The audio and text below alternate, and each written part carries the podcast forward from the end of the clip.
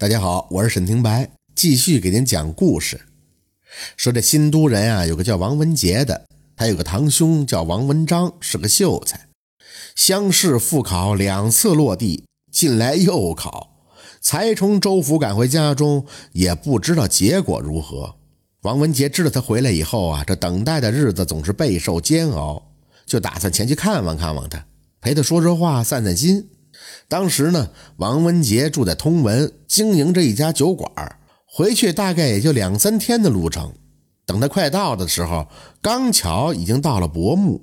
这时候，他看见距离路边不远的地方，好像有间宅院，门口挂着对红灯笼，像是这家人有什么喜事正在举行宴席的样子。王文杰虽然不常回家，想不出来这到底是哪户人家住在这里呀。悄悄地走近一些，就听见宅院里很多人在交谈的声音了，语气听起来似乎都是非常的开心，不断的有人在祝福主人，只是不知道为了什么事这时候又从外边来了好几个人，都是兴高采烈，携带着礼物，互相招呼着，在外边呼喊着主人开门。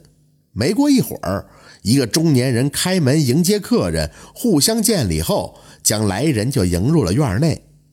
当时王文杰离的距离不算远，他见那主人的模样非常像他已经因病去世的伯父，也就是堂兄王文章的父亲，当下就非常的疑惑。他的伯父去世已经有十年左右了，这王文杰当时也有个十来岁了，对他的模样记得还是非常清楚的。正当不解的时候，宅院门口又来了个老者，带着礼物来到门前。王文杰见状，便悄悄地靠上前，距离又近了一些。这时，只听那老者在门前呼喊道：“王廷昭在吗？老朽也来凑个热闹，恭贺令郎金榜题名之喜呀！”王文杰听了以后大惊，这老者口中所道的人名，不就是他的伯父的名字吗？难道说自己真是见了鬼了？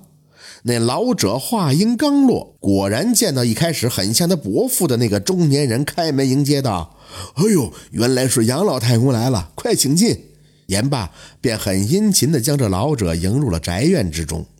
王文杰趁此机会好好的观察了一下，这个人和他去世的伯父，从神态、形态，连说话的语气，那都是一模一样。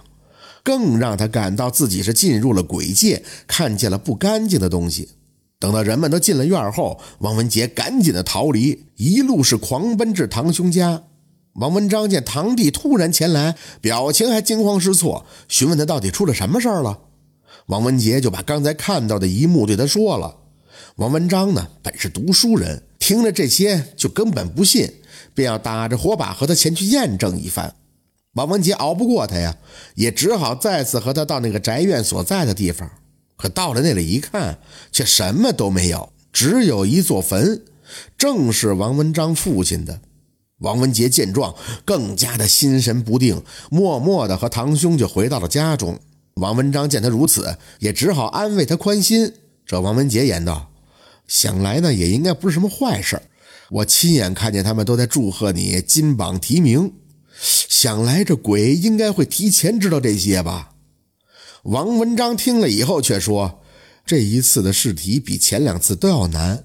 嘿，这种事儿谁会知道呢？”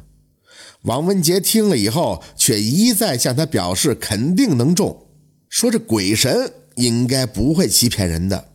没过多久，乡试发榜，王文章果然名列二甲头名。